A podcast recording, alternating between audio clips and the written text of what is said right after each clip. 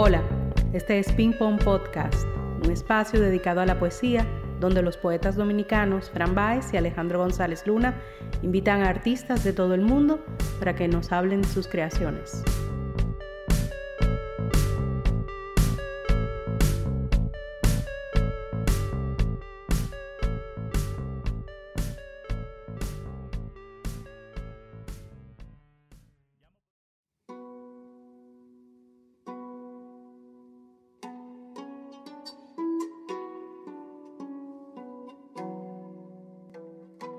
De ornado trono, inmortal Afrodita, hija de Zeus, urdidora, a ti ruego que no sometas a tormento y pena mi alma, Señora.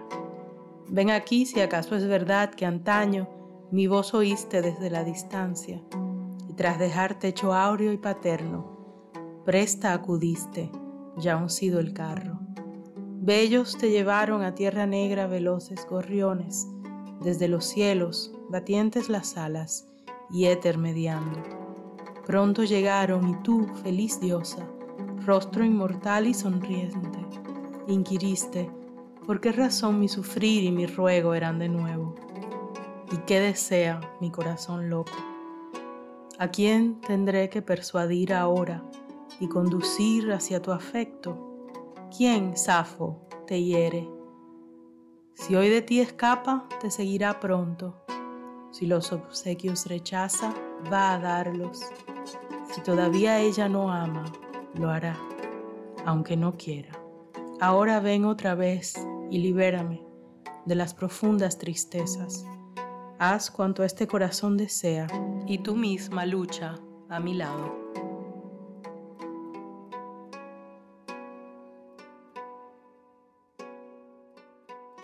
Esa fue Giselle Rodríguez Cid leyendo el famoso fragmento 1, conocido también como el himno a Afrodita, que la ancestral poeta Safo compuso hace más de 2600 años. Safo de Lesbos sería tan influyente en artistas y pensadores que Platón se refería a ella como la décima musa. Esta versión que Giselle leyó se la debemos a David Evia, quien acaba de publicar una traducción que se caracteriza porque la hizo directamente del, griego arcaico y respeta en lo posible la musicalidad y la métrica de esta gran poeta. David es poeta chileno de gran trayectoria. También es ensayista, periodista y rector y fundador de la Universidad Academia Libre, en la cual imparte filosofía y literatura. David, en tu traducción, titulada La Luna y las Pléyades, Dices que hay más fantasía que certezas en torno a los pormenores de la biografía de esta poeta. ¿Qué sabemos sobre Safo? Hay mucho mito girando en las redes antisociales y en una serie de publicaciones también. Y de ella, las pocas cosas que sabemos es que vivió con certeza hacia el año 600 a.C en Mitilene, la capital de la isla de Lesbos, en el mundo helénico antiguo, eh, conocemos que tuvo tres hermanos. Uno de ellos, Caracho, aparece incluso citado directamente eh, en un par de poemas suyos. Eh, sabemos que tuvo una hija, Cleis, que se llama igual que la madre de Safo, eh, también Cleis, eh, y es Canindrómino, que es el padre de Safo. Sabemos que ella eh, recibió la gloria en vida por su obra, algo no tan habitual en época alguna para los poetas, fue celebérrima. Sabemos que introdujo modificaciones al ritmo del verso antiguo, eh, sin apartarse particularmente de la tradición previa, por ejemplo de la tradición homérica, sino que más bien aportando ingredientes eh, novedosos. Ah, sabemos que enfrentó el exilio en lo que hoy día sería el territorio de Sicilia, entonces Siracusa, eh, por lo tanto, estamos hablando de una personalidad influyente, porque no se exilia a cualquier persona en el mundo antiguo. Se está eh, desterrando personas que son absolutamente incidentes en el quehacer de la sociedad. Sabemos que es responsable de la formación de generaciones y generaciones de muchachas, no solo en el ámbito de las letras y lo que hoy día llamaríamos alta instrucción pública de nivel superior, sino eh, también en la música en la que ella era un genio. David, ¿podrías eh, hablarnos un poco del, contexto en el que, en el que Safo escribe? Eh, sabemos que Lesbos tenía unas características particulares por su proximidad hacia Menor, pero ¿hasta qué punto fue transgresora la, figura de Safo en, ese entorno? Claro, existen unos matices entre Atenas, por nombrar a la polis más importante del mundo griego, y eh, Lesbos. Eh, digo matices porque en general si uno tuviese que resumir desde ese punto de vista, desde la mirada institucional a la mujer, tendríamos que decir que todo ese mundo antiguo, igual que el contemporáneo, es un patriarcado.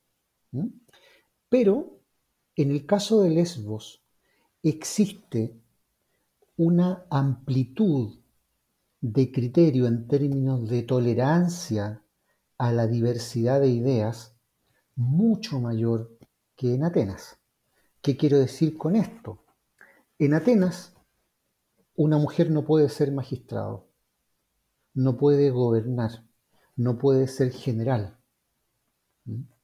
no es titular de derechos, es decir, se parece muchísimo a la situación de América Latina y el Caribe hasta eh, fines del siglo XX. Fíjense, eso, no ha cambiado demasiado. ¿ah? Eh, a pesar de lo cual en Atenas hay mujeres notables eh, que descuellan de todas maneras, como Aspasia y otras. Pero en el caso de Lesbos, aun cuando las mujeres no tienen el liderazgo, por ejemplo, en un generalato, no ejercen la magistratura tampoco, como en Atenas, pero cuando a Safo se le ocurre formar una escuela de formación de altos estudios dirigido a mujeres, por ese mismo patriarcado sus ideas fueron vistas de manera excéntrica y sin embargo se toleró que lo hiciera. Es decir, se toleró en Lesbos que ella se convirtiera en un referente fundamental para las mujeres en el ámbito de la educación y de la alta educación. Y nosotros sabemos que la educación no es un asunto neutro, es decir, es a través de la educación que se forja la ciudadanía, la concepción misma de comunidad, de polis, de ciudad, etc. Por lo tanto, esa tolerancia era bastante mayor eh, en Lesbos que en Atenas, y desde luego no tendríamos el fenómeno estético que es Safo si a ella le hubiese tocado vivir eh, en Atenas. Ese, es un elemento de distinción bien importante. El mundo helénico es vasto. Para que la gente no se nos pierda, vamos a ubicar un poco a Safo en el tiempo. Eh, por ejemplo, ella vive posteriormente a Homero y a Hesíodo, pero es anterior a los filósofos clásicos griegos eh, como Sócrates, Platón y Aristóteles. David, tú resaltas en tu prólogo que Safo es una de las precursoras de lo que consideramos hoy como la poesía lírica. ¿Podrías referirte a esto? Claro, eh, es muy importante lo que tú dices, Frank, eh, en términos de marcar una diferencia hasta cronológica, ¿verdad?, entre la obra de Homero y Hesíodo, que son nuestros principales referentes hasta el día de hoy respecto de la mitología antigua eh, helénica, eh, la Ilíada termina de escribirse hacia el año 750 a.C. Eh, y son miles de versos eh, dispuestos para ser cantados, pero están dispuestos para ser cantados en un tono heroico, en un tono épico. Es la guerra la que va a comandar esa historia.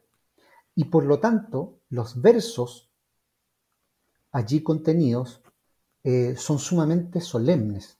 ¿ah?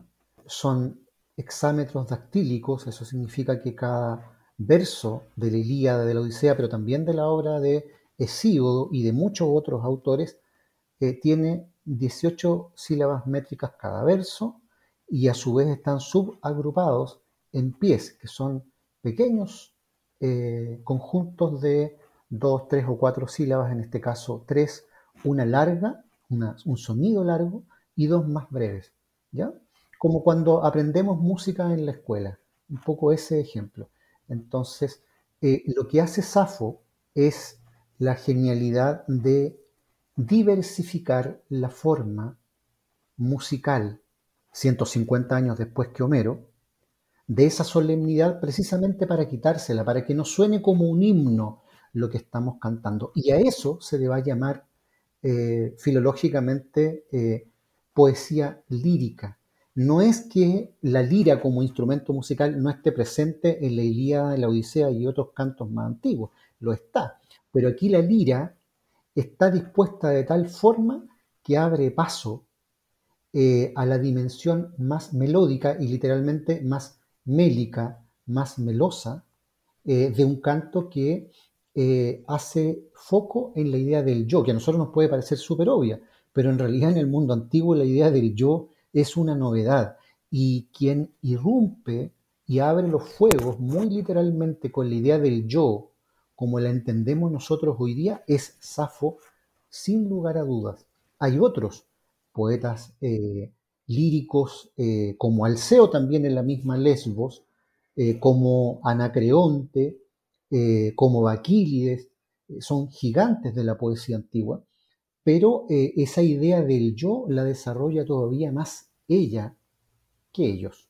Muy interesante. Safo hacía epitalamios, es decir, para los casamientos le pedían que escribiera unos poemas y fuera y los interpretara con su lira esto como que la asemeja un poco a los cantautores actuales.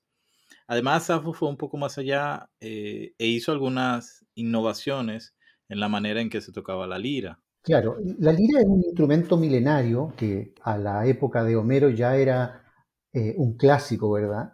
Pero eh, Safo, como sabía mucho de música, que es algo propio de los poetas, saber música, sin música no hay poesía, la música resignifica la palabra, pero Safo sabía tanto de música que introdujo modificaciones en la ejecución del instrumento.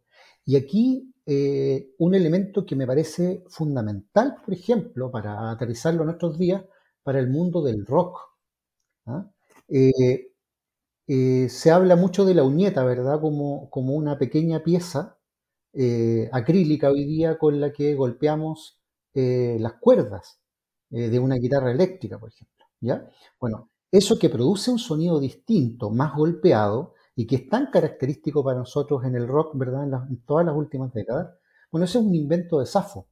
Ella inventó eso que en griego se llama plectro. El plectro es el antecedente de la uñeta y no ha modificado ni siquiera su forma. Esa forma más o menos triangular de puntas romas era así. Y es Safo la que lo introduce porque en el mundo antiguo los instrumentos de cuerda estaban asociados a la idea de lo femenino, mientras los instrumentos de viento estaban asociados a lo masculino, a la idea de lo fálico, etc. ¿ya? Entonces, e, en el patriarcado antiguo, fíjense ustedes, qué interesante esto, la voz femenina fue relegada en un momento a un segundo plano. Y lo que hace Safo, que es muy audaz, es golpear con el plectro o uñeta las cuerdas de la lira para que suene tan fuerte que de nuevo la voz femenina se convierta en la primera voz del canto. Oye David, ¿y podemos eh, hacernos una idea cercana de, cómo sonaban aquellos poemas al, ser leídos o cantados? Em, sabemos que en tiempo de, de, Safo en Lesbos se hablaba un dialecto del griego, el eólico, y por lo tanto em, ella habría sonado diferente a muchos de los otros poetas griegos clásicos que, que también han sobrevivido, ¿no es así? Claro, Sí, esa es una observación importante, Alejandro. Es decir, eh, el dialecto que se hablaba eh, en Lesbos, en la tierra de Safo, era el eólico. Y el eólico, aun cuando tenía muchas raíces y una base gramatical común con el helénico que hablaban los atenienses eh, en el Ática, tiene diferencias importantes. Por ejemplo, más o menos unos 1200 términos distintos, es decir, había un vocabulario propio, una serie de sustantivos comunes propios que enriquecían desde luego eh, la lengua. Pero aparte de eso y de algunas flexiones, digamos, en los pronombres, por ejemplo, en los posesivos también, una diferencia muy relevante, por ejemplo, para cualquier viajero que más o menos estuviese familiarizado con esas familias de lenguas eh, antiguas, es la forma de la pronunciación en el canto, porque el, eólico es un poquitito más informal. El ateniense antiguo está hablando con un tono más solemne, no solo cantando, sino que también hablando con un tono más solemne, ¿ah? y eh, el eólico está introduciendo una pequeña velocidad mayor en el remate de cada frase. Y eso es muy interesante porque Safo, que es una observadora de esa lengua en cuanto a producto de la cultura, de la lengua eólica, traduce eso al verso y lo que hace es magistralmente tomar, por ejemplo, las 18 sílabas de la Ilíada o de la Odisea, que yo les mencionaba antes para cada verso, y le quita la última, le quita solo la última que es breve además. Entonces la deja, baja de 18 a 17, pero es como si nosotros tuviésemos, por ejemplo, si no nos sigue alguien desde la música, tuviésemos eh, cuatro compases de cuatro tiempos cada uno y al último de esos compases le quitásemos una semicorchea. Es más o menos eso lo que está haciendo. El efecto acústico de aquello es acelerar la entrada eh, de los cuatro compases siguientes o lo que vendría siendo aquí el verso sucesivo. ¿ya? ese es el aporte, es decir, no, no solamente una diferencia gramatical o de léxico entre una lengua y una cultura, sino que también en el modo de decir y en el modo de interpretar y de cantar un poema. A ver, estamos hablando en una época en que la oralidad sobresale entre todas las cosas y que los poemas se aprendían de memoria. Por cierto, creo que fue Borges quien comentó que cuando los griegos decían que Homero era ciego, se trataba de una metáfora que buscaba dar a entender que la poesía era algo auditivo, o sea, algo musical. Pero yo me pregunto, David, ¿Pudo la poesía de Safo difundirse por otros medios como el papiro, el pergamino, los grabados o las piedras talladas? Lo fundamental eh, en el mundo antiguo es la oralidad de la palabra. El papel, el papel por ejemplo que llegaba de China, ya existía eh, y ya se conocía el papel, por ejemplo, en la época de la Odisea, en la época en que Homero escribe la Odisea, que la escribe completamente la diferencia de la Ilíada, que son una serie de aedos la que está escribiéndola durante 500 años. Acá la, Odisea la escribe solamente Homero, pero en el periodo de, escritura de la, Odisea hacia el 750, ya eh, la élite griega conoce el papel como un objeto de lujo, como una cosa absolutamente exótica, pero ya hay quienes se pueden dar el lujo de tener papel. Pero efectivamente, incluso aunque una obra esté publicada en papel, o en papiro, o en pergamino, o en superficie de piedra u otra, eh, cerámica, por ejemplo, en el mundo antiguo, eh, se consideraba publicada una obra cuando alguien la declamaba. Solo se consideraba publicada cuando había un grupo en el ágora, la plaza pública, por ejemplo, y alguien la declamaba, la pronunciaba. Eso era publicación, porque desde luego esos auditores iban a ser mucho más que las tres o cuatro copias que iba a tener ese pergamino, por mencionar un caso. Ah, qué interesante. O sea, todo lo contrario, como al mundo actual, ¿no? Oye, ¿y cómo se explica que solo se conserven hoy en día apenas eh, unos cuantos fragmentos? Eh, sabemos que en la Biblioteca de Alejandría hubo durante siglos eh, nueve tomos de versos de Safo, aunque también hay una historia, probablemente apócrifa, que cuenta que en, el año 1073 el Papa Gregorio VII mandó quemar lo que quedaba de, de su obra por, por contenido lésbico. En cualquier caso, eh, algunos expertos estiman que en la actualidad solo sobrevive entre el 1 y el 10% de todo lo que Safo publicó en su día. ¿Qué nos puedes comentar sobre, sobre esta cuestión? Partamos por lo último, Alejandro.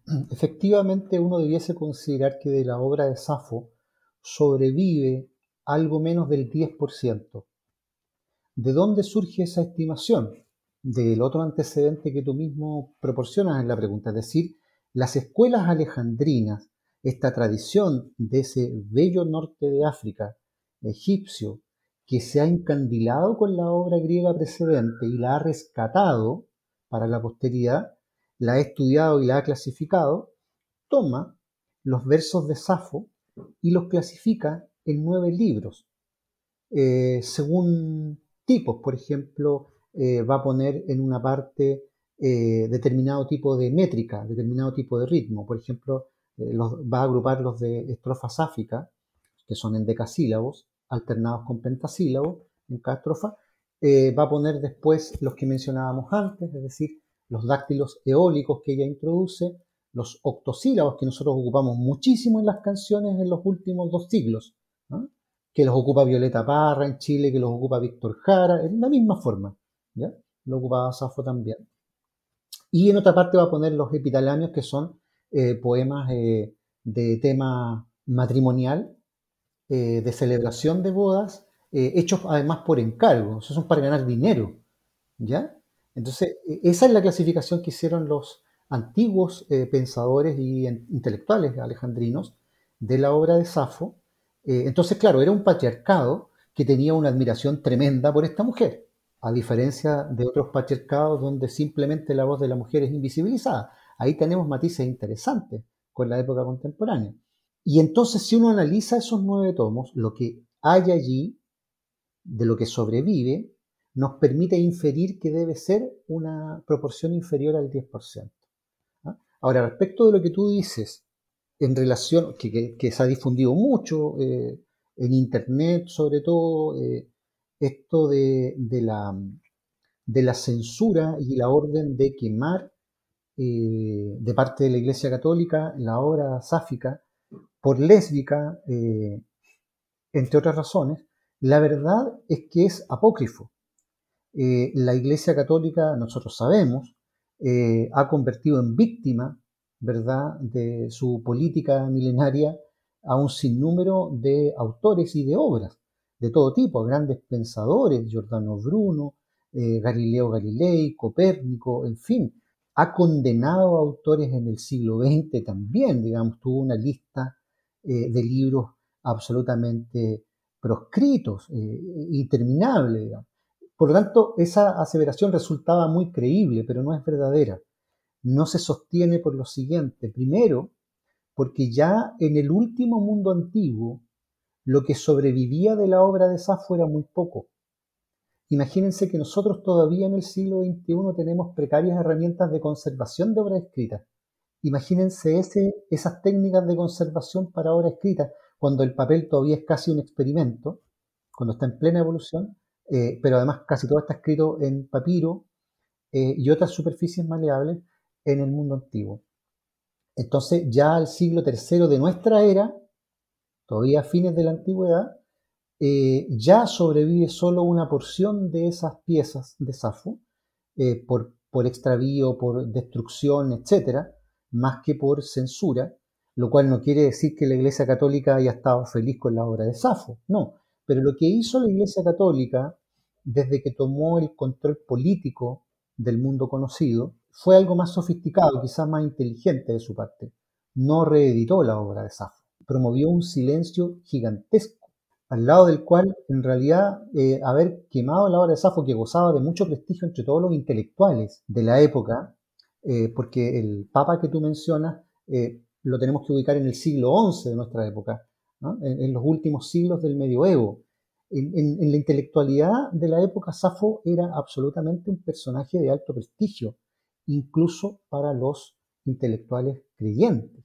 Tanto es así que cuatro siglos más tarde, cuando irrumpe en la historia del mundo, en Europa, la imprenta, ese gigantesco artefacto, digamos, de difusión de la palabra, cuando surge la imprenta, una de las primeras obras en ser impresa, editada y reeditada es la de Safo.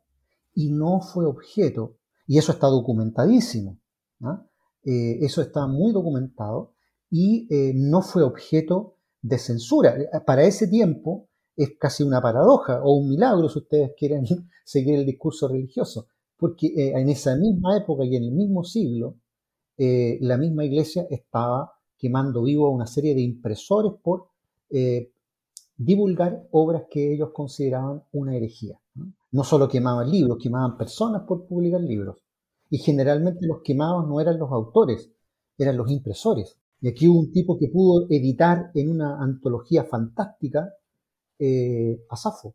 Y, gracias a ese tipo de gestiones es que nosotros conocemos lo que conocemos hoy día. Y atención con esto, también ocurrió que buena parte de la obra de Safo la conocemos gracias al rescate que hizo el mundo árabe. El mundo árabe rescató, por ejemplo, la obra de Safo, pero también rescató la obra de Platón y de Aristóteles. No porque ellos pensasen igual que Platón o Aristóteles, sino que porque consideraban geniales sus ideas y dignas de ser rescatadas. Ah, por cierto, hace unos 15 años se encontraron en Egipto unos papiros donde aparecen unos fragmentos de Safo. ¿Qué ha significado este descubrimiento para su legado? Sí, sí, es un proceso muy interesante porque, eh, a ver, desde fines del siglo XIX en adelante se ha venido haciendo una serie de descubrimientos a gota, a migaja, de versos valiosos de Safo y de otros autores que están contenidos no en libros, no en rollos de, papiro eh, del autor o de la autora, sino que, por ejemplo, en los márgenes se ha descubierto comentarios que se llaman escolios, comentarios hechos por los copistas, los amanuenses, los que estaban realizando eh, artesanalmente cada copia y decían, eh, por ejemplo, ver sobre este poema de tal autor eh, los versos de Safo contenidos en el libro séptimo de los alejandrinos y lo citaba a continuación. gracias a esa genialidad hay una serie de puzzles que han podido ser eh, resueltos, el más reciente de los cuales, que es uno de los que, de los que te refieres tú en, los últimos 15 años, pasa que hace 15 años, incluso hace 10 años, se daba por hecho, y editoriales de mucho prestigio daban por hecho, que fragmentos diferentes en que Safo se había referido a la compleja historia en que estaba involucrado su hermano menor, Caracho, perdón, su hermano mayor, correspondían a un solo poema. En general esa gente traduce desde el griego moderno. El griego arcaico está casi perdido hoy día. Muy poca gente lo domina. Yo me zambullí en el griego arcaico y me di cuenta de que había una delgada línea de tiempo divergente en los tiempos verbales que se estaban usando. Una cosa muy sutil, muy, muy sutil. Pero efectivamente había dos tiempos distintos. Y entonces yo defendí la idea de que se trataba de fragmentos de dos poemas distintos sobre el mismo hermano y sobre la misma eh, mala fortuna que él había tenido en un viaje. Él era negociante de vinos en, Egipto. Y, eh, y el tiempo me dio la razón porque apareció precisamente en ese periodo eh, un papiro adicional que mostraba el poema por fin completo que daba cuenta de que no era parte del otro fragmento al que se refería y allí hoy día están ya disponibles ambos poemas en paralelo. Hay un antes y un después en esa escritura. Hay un, hay un poema en que ella habla del hermano muy esperanzada de que pueda zafar bien del infortunio en el que está y en el otro poema ella ya está absolutamente decepcionada de su hermano y simplemente está poniendo la fe en su hermano menor.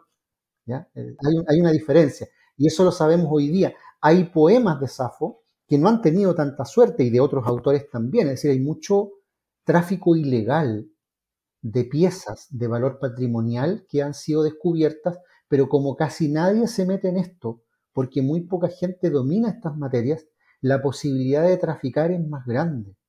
Y ya ha pasado recientemente que eh, académicos destacadísimos de universidades británicas, por ejemplo, han sido procesados porque han sido descubiertos traficando eh, pergaminos de valor patrimonial. Entonces, todavía es posible que en las décadas siguientes Safo nos siga dando sorpresas como esta, que siga reapareciendo entre nosotros para decirnos aquí estoy. Wow. Mira, una cosa, David, ya que tú mencionaste ese conocimiento del griego arcaico, o sea, esa, esa intención de investigar, de indagar en, esa, en esa lengua.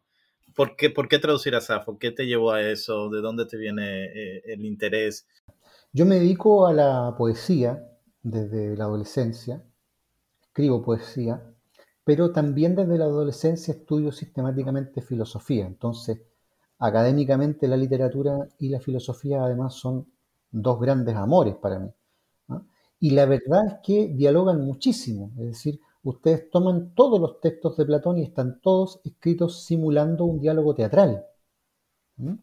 Eh, ustedes toman eh, los textos de muchos intelectuales, eh, por ejemplo, Newton está planteando teorías en verso, teorías no solo sobre física, sino que cosmovisiones, por lo tanto, una cuestión más filosófica también.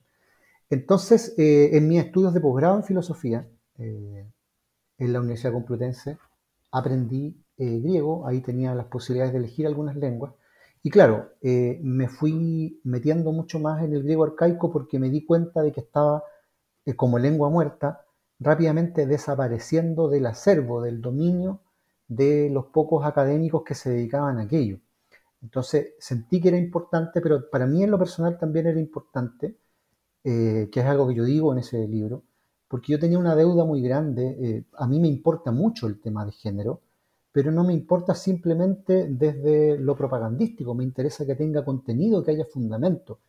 Y eh, al estudiar la obra de Safo, que, con la que estoy familiarizada hace mucho tiempo, y aproveché el comienzo de la pandemia el año pasado para darme todo el tiempo del mundo de traducirla al fin, eh, en la obra de Safo, en el pensamiento de ella que nos llega al presente por sus fragmentos y poemas, hay una intelectual de primera línea hay una precursora de los movimientos de género demasiado relevante que esta sociedad no se puede simplemente perder. Esa es la idea, ese es el origen y por eso es que me decidí a hacer este trabajo de traducción.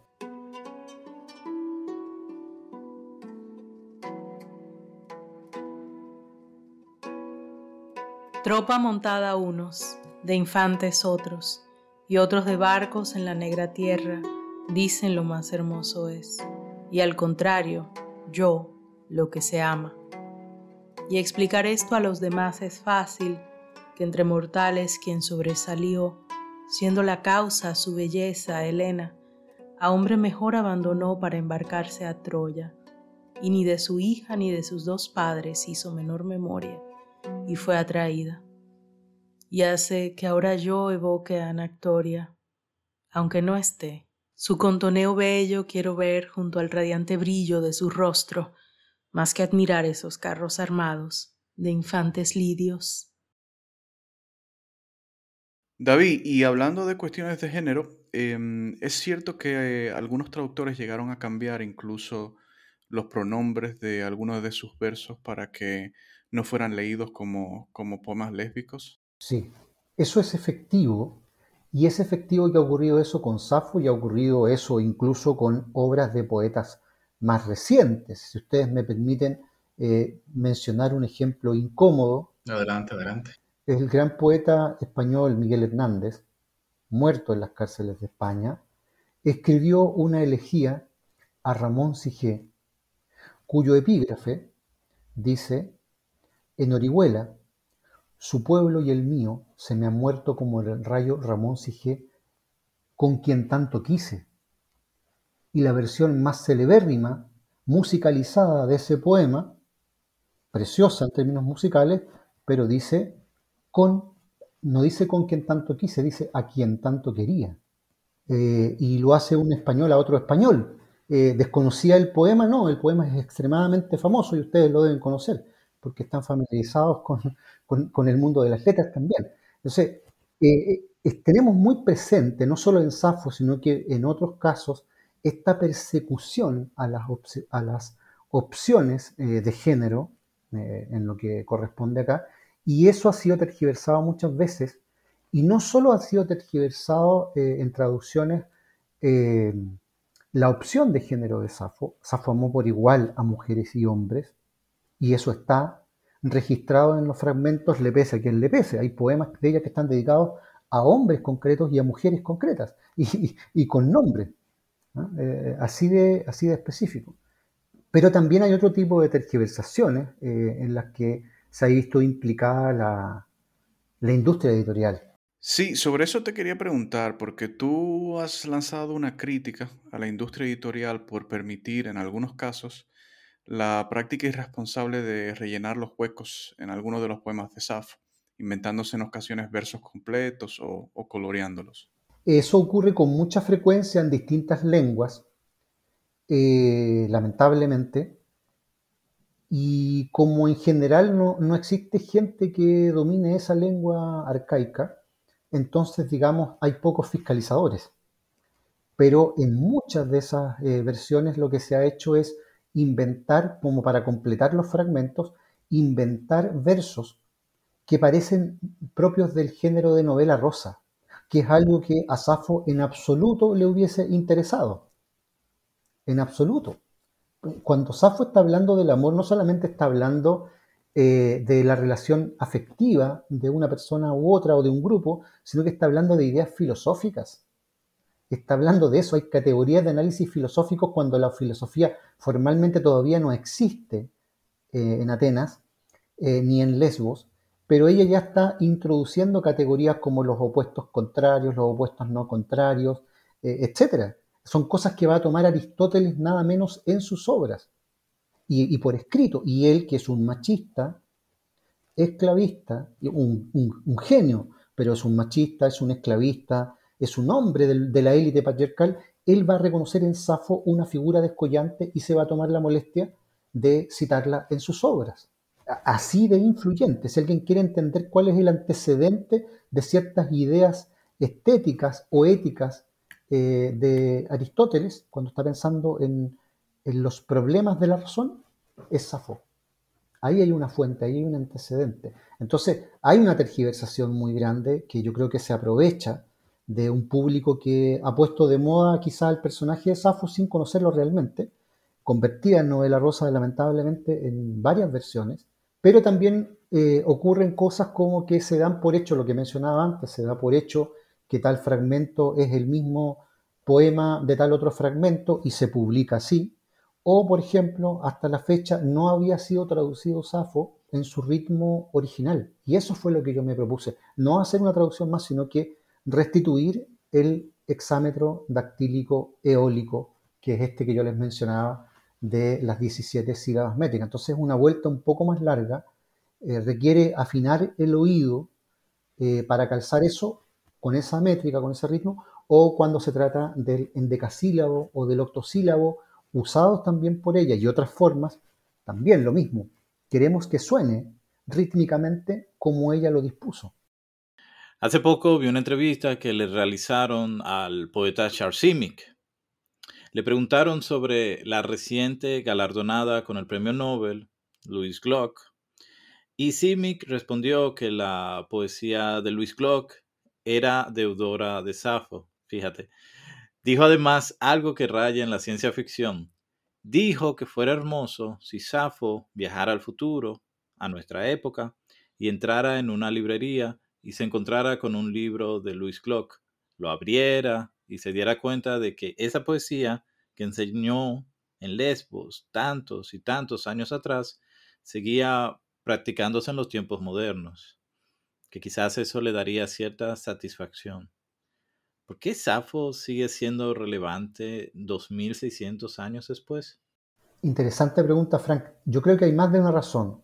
Creo que la primera es que hace 2600 años Safo nos está hablando en términos temáticos de tópicos que hoy día nos resultan aún fundamentales. Está hablando de amor, está hablando de comunidad, está hablando de política directamente, está hablando de conflictos, está hablando de problemas, eh, está hablando de una serie de cuestiones que eh, trasuntan nuestra vida cotidiana, pero junto con esos temas relevantes, Safo está utilizando formas que son preciosas, si uno pudiera eh, compartir con los auditores la tremenda cantidad de comentaristas célebres del mundo antiguo, eh, como Ateneo, Plutarco, y no solo los filósofos, miren, los filósofos citando a una poeta. El caso famoso de Solón, ¿no? Que dijo que si se aprendía de memoria uno de los poemas de Safo podía morir tranquilo. Exactamente, claro que sí. Eh, el, mundo latino antiguo, los grandes jerarcas, se sabían de memoria versos completos de Safo y en sus cartas, en sus epístolas, la citaban directa e indirectamente, como decía la joven Safo, como decía la bella Safo, eh, para explicar ideas acudían a Safo. Entonces es muy importante en el mundo de las ideas del personaje.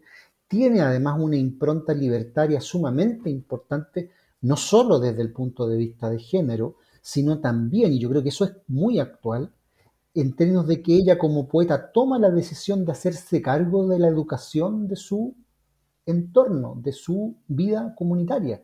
Y por lo tanto, al hacerse cargo del liderazgo de esa educación, ella está eh, relevando el rol político, ese vínculo entre la formación y la ciudadanía como ejercicio. Yo creo que esas cosas son eh, fundamentales. Los recursos literarios que ella emplea en sus versos hasta el día de hoy son imágenes geniales, eh, que muchos quisieran tener. Si alguien quiere vincular incluso la narrativa contemporánea, estoy hablando de los últimos dos siglos y medio, con los versos de Safo, eh, basta que haga, clic entre los fragmentos de Safo eh, y las olas de Virginia Woolf, por ejemplo. Y ahí se va a encontrar con, unas piezas claves y una especie de verdadero diálogo entre esas dos grandes escritoras. Safo y Virginia Woolf. Ese es un buen lugar donde terminar. Eh, muchísimas gracias David por compartir con nosotros. Ha sido un lujo poder escucharte hablar. Y gracias a Giselle Rodríguez Cid por su maravillosa lectura de los poemas de Safo. Les recordamos que la traducción que David acaba de publicar con la editorial Atis se llama La Luna y las Pléyades, un título que, por cierto, alude a uno de los versos más conocidos de Safo. Ahí lo dejamos. Hasta la próxima.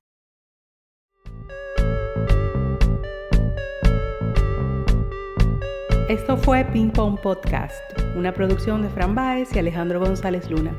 Gracias por escucharnos.